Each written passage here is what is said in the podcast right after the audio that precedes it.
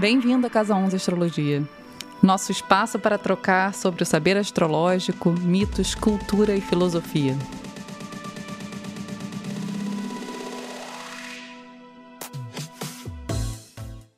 Hoje aqui no Casa 11 a gente tem algumas perguntas que a gente recebeu de vocês. A gente escolheu três que falam sobre relacionamento, misturando um pouquinho de Casa 7, misturando um pouquinho de um tititi. Mas a gente vai responder elas e a gente espera ajudar um pouco aos nossos ouvintes, a você que mandou a pergunta e a quem está ouvindo a gente sobre astrologia e relacionamentos. É isso. Animada, Ana? Animadíssima. então vamos começar com uma um pouquinho mais aberta, mais específica. Eu tenho Saturno na 4. Como eu faço para me relacionar melhor? Tá, vamos por parte, né? Eu acho que nem todo mundo que está ouvindo entende essa, é, esse posicionamento por si só, né? Saturno de 4, assim, né? É, 4 é uma casa de água, né? A casa 4 no mapa é uma casa de água. E é uma casa extremamente relacionada com, com, com aqueles primeiros registros que a gente tem de troca emocional. Então, provavelmente, né, essa pergunta chegou aí de alguém que conhece a astrologia um pouco e sabe que esse, esse registro da emoção com algum tipo de obstáculo interno, que muitas vezes é determinado por Saturno, né, pode causar algum tipo de hesitação ao se travar um relacionamento com alguém. Então, né, só para a gente resumir um pouco aí o que, que tem por trás dessa, dessa matemática, né? E popularmente também a casa 4 é a casa de câncer, então automaticamente está ligado a todos esses temas de família e emoções na cultura pop. É, e que na verdade são, né, são, são os nossos exemplos de troca afetiva, os nossos primeiros exemplos, né? Então, assim, por isso que é, sempre tem muito a ver com a forma com que a gente acaba reproduzindo as relações. Então, um dos registros, né? Então, voltando à história do Saturno de 4, a gente observa com uma certa é, frequência, né? Vários, várias questões de intimidade, né? Se a gente está falando de registros iniciais, emocionais, né? Que a gente herda da família, e se nessa nesse cenário a gente encontra uma dificuldade de fluidez, né? Você bem colocou que a casa 4 é a casa de câncer, né? Saturno é o planeta de Capricórnio, que é o oposto de câncer. Então, assim, a gente tem como se fosse uma rocha dentro do que deveria ser fluidez e água, né? Então, só de pensar assim, a gente já tem né, como ter uma ideia de que essa troca que deveria ser mais espontânea, ela acaba sendo um pouco mais travada. Seja por medo, seja, quer dizer, sempre é medo, né? Mas seja por padrões de hesitação, seja por retração. É, seja por falta de confiança, enfim, né? Uma série de coisas que aí a gente vai ter que ver o mapa todo para entender o que, que é, né? O que, que, o que, que aquele Saturno está é, tá narrando ali. Mas com certeza, onde seria algo mais orgânico, né, de, de, carinho, de chegar perto do outro, né, de fazer questão, de, de sentar no colo, né, de querer um abraço, isso naturalmente vai carregar uma, um certo enrijecimento. Essa construção da intimidade, ela vai fatalmente ter algum tipo de entrave. Ficou claro, Lino? Mais ou menos, assim, eu fiquei com uma imagem muito grande na minha cabeça é, duas coisas, na verdade. Que é todo rio tem muitas pedras e rochas, né? E muitas vezes você tenta andar em cima, você escorrega. Porque tem aquele lamaçal ali. E também o ditado popular, né? Água mole em pedra dura, tanto bate até que fura. Então, o quanto esses também opostos não se complementam, né? De alguma forma ali. É, do tipo Câncer e Capricórnio são opostos e claramente eles se complementam dentro de um processo equilibrado, né? Dentro da concepção que Câncer tem que, tem que estar ali como regente da 4 e Capricórnio como regente da 10, certo? Né? Se você tem Capricórnio onde você deveria ter Câncer, começa a criar uma confusão, por exemplo, assim, né? É onde você tem uma massa, pelo, usando até o teu exemplo, né? Se a gente pega um rio e troca a quantidade de água por pedra, mesmo que a gente coloque a quantidade de água onde teriam as rochas, a coisa acaba não sendo fluida, porque vai faltar água para transcorrer ao longo do caminho, entende?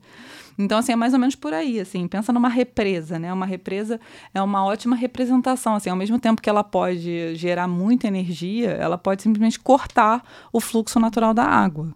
Então, assim, eu acho que essa metáfora seria um pouco mais afim com esse Saturno de 4. Então, como faz para a água fluir mais livremente nessa represa, né? Que eu acho que essa é a pergunta. É, eu acho que a pergunta é, é, até mais ampla do que isso, né? Eu não sei exatamente o que a pessoa quis dizer quando, quando apontou para esse aspecto, mas é, eu acho que, como qualquer casa de água, é, se existe um posicionamento que gera muito incômodo, a pessoa ela tem uma sensação de que não se pode muito perceber de onde está vindo aquele incômodo, né? Tem incômodos que a gente percebe assim, ah, aquilo ali me incomoda, aquilo ali me suscita raiva, né? Aquilo ali do tipo faz eu me lembrar, sei lá, do meu pai, da minha mãe, do, do né, da minha escola, mas assim tem sensações que simplesmente brotam e a gente não consegue associar a um determinado cenário específico do nosso passado, né?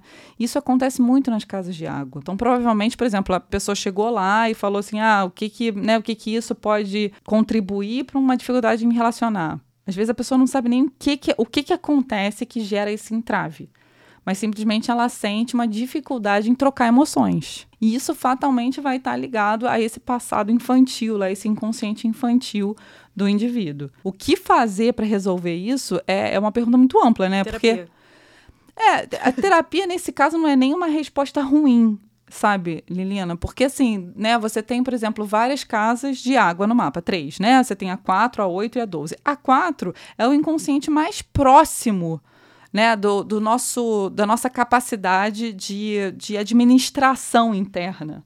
Então, a terapia, nesse caso, ela nem é uma resposta ruim, porque para outras situações a terapia é até, digamos assim, eu não diria uma tentativa vã, porque nunca é, né? Mas assim, mas é algo que não completa muito essa ânsia, né? Porque a gente tem situações que são ainda mais sutis do que a nossa capacidade de raciocinar em cima.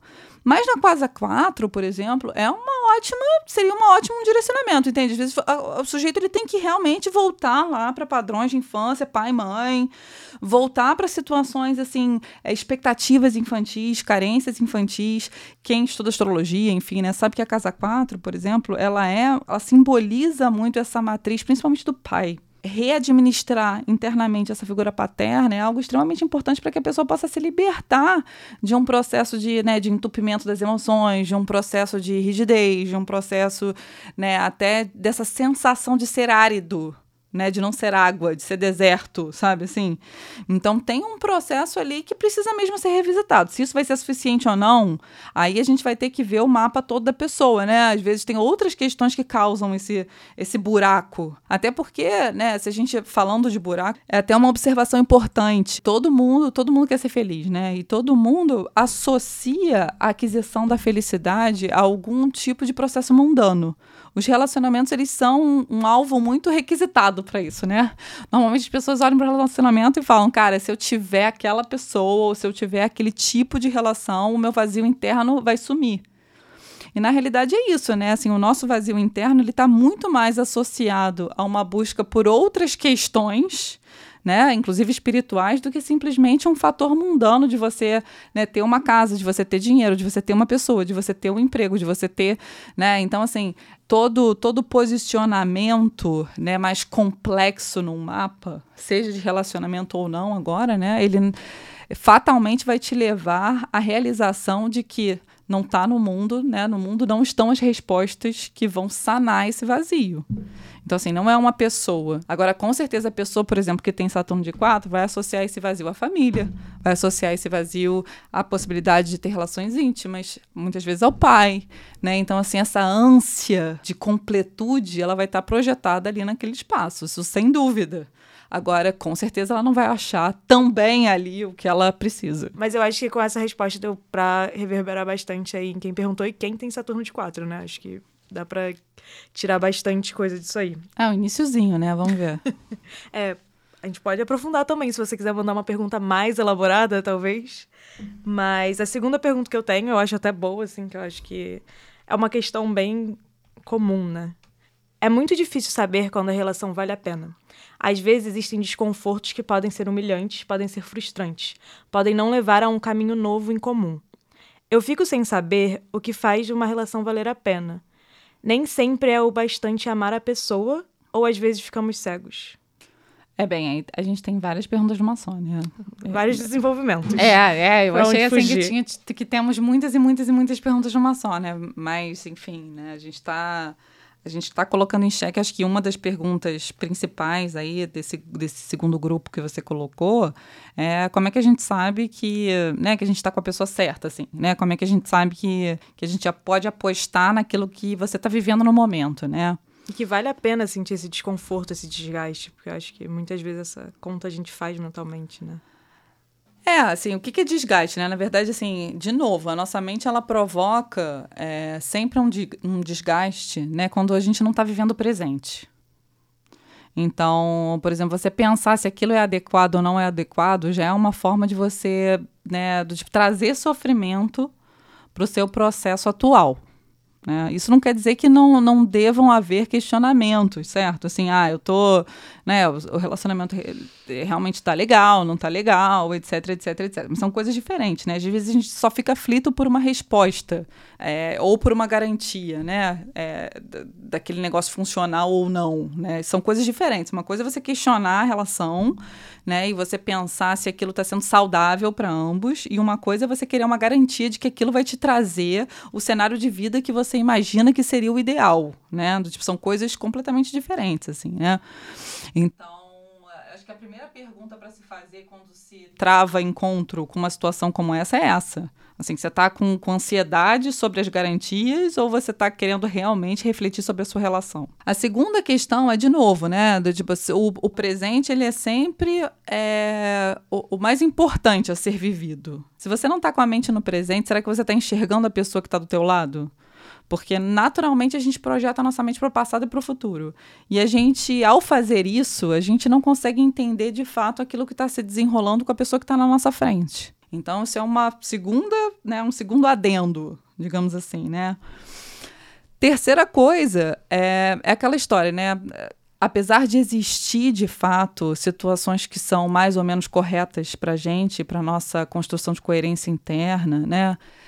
A predisposição ao aprendizado, ela sempre tem que estar em primeiro lugar. Né, deveria estar pelo menos, né? Se você tem uma situação que aparentemente ela, ela te, te gera insegurança, a pergunta deveria se focar muito mais se aquilo está te gerando aprendizado, se você está conseguindo de alguma maneira se desenvolver com aquilo, independente da outra pessoa. A gente tem uma ilusão que a gente consegue ter garantias ou controlar aquilo que, que o outro sente, ou, né, ou como o outro reage. É, no fundo, no fundo, no fundo, a nossa, o nosso medo é que o outro, de alguma maneira, destrua o cenário que a gente tem dentro e que gera essa esperança da gente suprir o espaço, aquele vazio, aquele buraco, né? a gente não vai controlar, agora a gente pode controlar aquilo que a gente absorve das situações, né? Então, o relacionamento, ele não é algo separado do resto da nossa vida.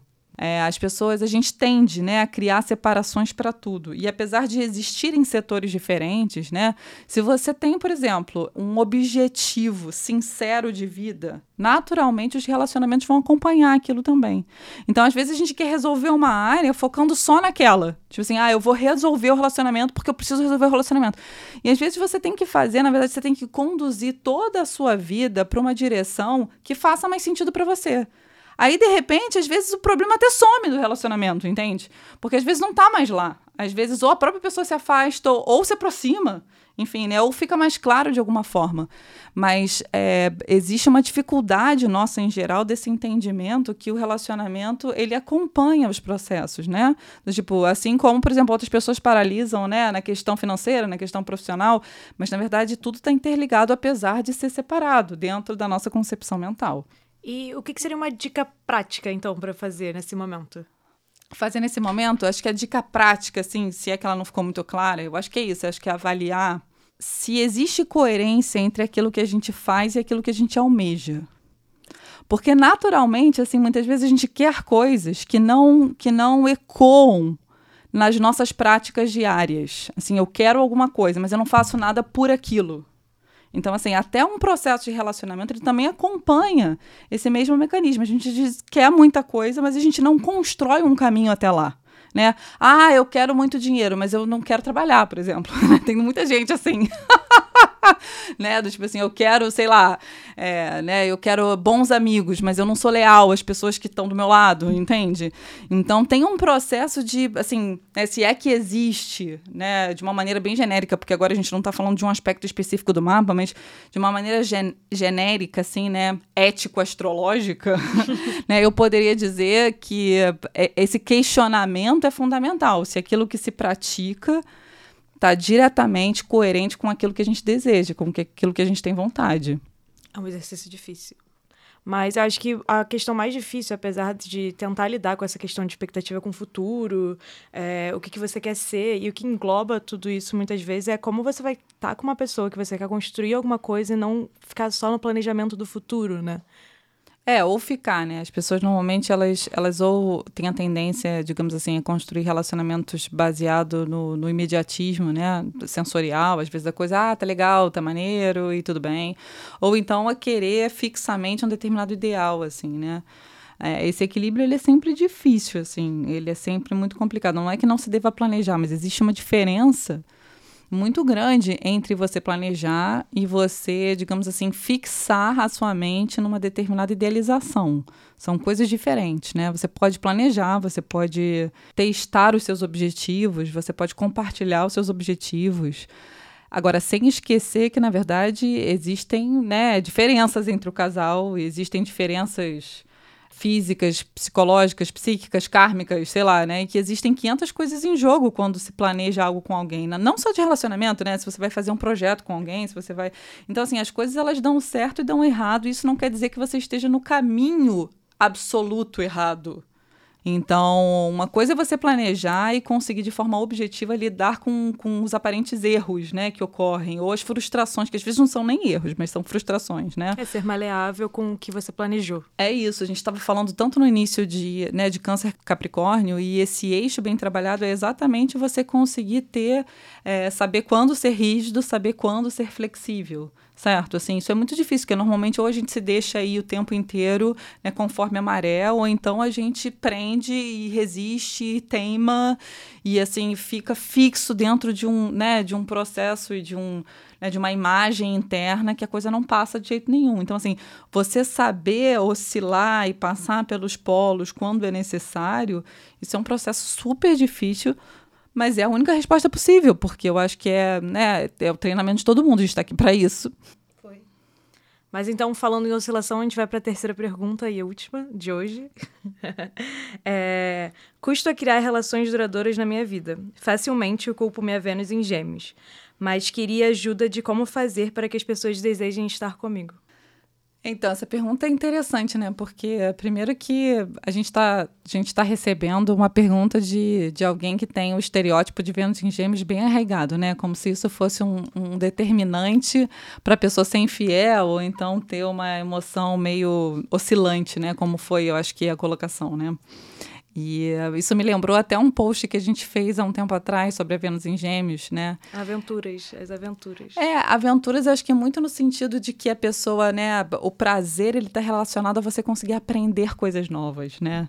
E isso não quer dizer que uma única pessoa não possa te gerar essa sensação. Então, não necessariamente você precisa de várias pessoas, mas você precisa, com certeza, conseguir é, é, uma brincadeira suficientemente lúdica com uma, né? Então, assim, acho que essa observação primeira é importante, né? Você repete para mim a pergunta, Liliana? Vamos lá? É, custa criar relações duradouras na minha vida. Facilmente culpo minha Vênus em gêmeos. Já vimos que caiu por terra esse, essa dica. Mas queria ajuda de como fazer para que as pessoas desejem estar comigo. É, então a gente sempre vai voltar para aquela mesma para aquela mesma máxima que a gente estava até conversando antes de começar a gravar o podcast, né? A gente a gente sempre tem, tem a tendência, né, a culpar o vazio de algum lado, a colocar esse vazio em alguma ponta e às vezes a gente coloca em si mesmo. Às vezes a gente acha que a gente é o defeito das coisas. E quando isso acontece naturalmente, fica difícil da gente conseguir suportar ficar com a gente mesmo porque a gente acha que a única maneira de sanar essa infelicidade é fugindo daquilo que a gente tem é, é, de mais orgânico, né? Que é a gente, a nossa, a nossa constituição, é, são as nossas características, né? E isso pode acarretar uma série de problemas, inclusive a, a, a desconfiança constante de que alguém seria capaz de nos suportar, já que a gente não se suporta. Então, acho que o princípio desse questionamento seria mais ou menos por aí, assim, né? Do tipo, não existe nada que, que confira, assim, uma, uma, uma solidão errante para uma Vênus em gêmeos. Agora, acho que é, talvez, né, no mapa desse, dessa apresentação aí, né, dessa pessoa que enviou a pergunta, eu acho que deve existir várias questões aí de projeção desse vazio em torno de si mesmo. Não, com certeza. Se você já vê né, um padrão de não conseguir criar relações duradouras, que existe esse caminho da falta né, constante, provavelmente. Eu acho que olhando a coisa de um, de um né, por um outro ângulo, é, independente se é pergunta um, dois ou três. É, o que, que, a gente ganha, né, com, esses, com essas três perguntas juntas? É, não, acho que não é nem o que, que a gente ganha, mas eu acho que é que ilusões que a gente perde porque a gente está falando sempre de projeções de determinadas carências que, que realmente assim são muito difíceis, né, da gente entender de onde veio, de onde, de onde vieram, né? A nossa mente ela tem a tendência a confundir problemas nucleares, problemas fundamentais da vida, com situações transitórias. Né? Tipo a nossa aparência, o nosso corpo, o relacionamento, processo com pai e mãe, etc, etc, etc. Então, eu acho que se existe algo que possa ficar disso e que não se atém simplesmente a relacionamento, é né, que falta é essa que a gente tanto busca, que sem dúvida nenhuma está é, tá relacionada a algo muito mais íntimo do que né, a, a, circunstância alegre ou não de estar com alguém. É, eu acho que a gente fica aqui então com um aprendizado de que quando se busca muito fora tem que se olhar muito para dentro, talvez. É, acho que a gente começou com casa 4, casa 10, né? Casa 4 é uma casa totalmente íntima e a 10 é uma casa de exportação de imagem para fora, então eu acho que é um, um ótimo término. é, espero que os ouvintes que mandaram as perguntas que tenhamos conseguido contemplar minimamente os seus questionamentos e suas angústias. É, se você gostou do nosso novo quadro, manda uma pergunta pra gente. Pode ser do seu mapa, pode ser uma confissão, pode ser uma, um pedido de ajuda, o que quer que seja, manda pra gente ou no Instagram ou no Telegram. Os dois são arroba Casa 11 Astrologia. A gente está super aberto para ouvir as perguntas de vocês. E a gente volta com mais perguntas, né, Liliana? Com certeza. Obrigada, gente. Tchau, tchau.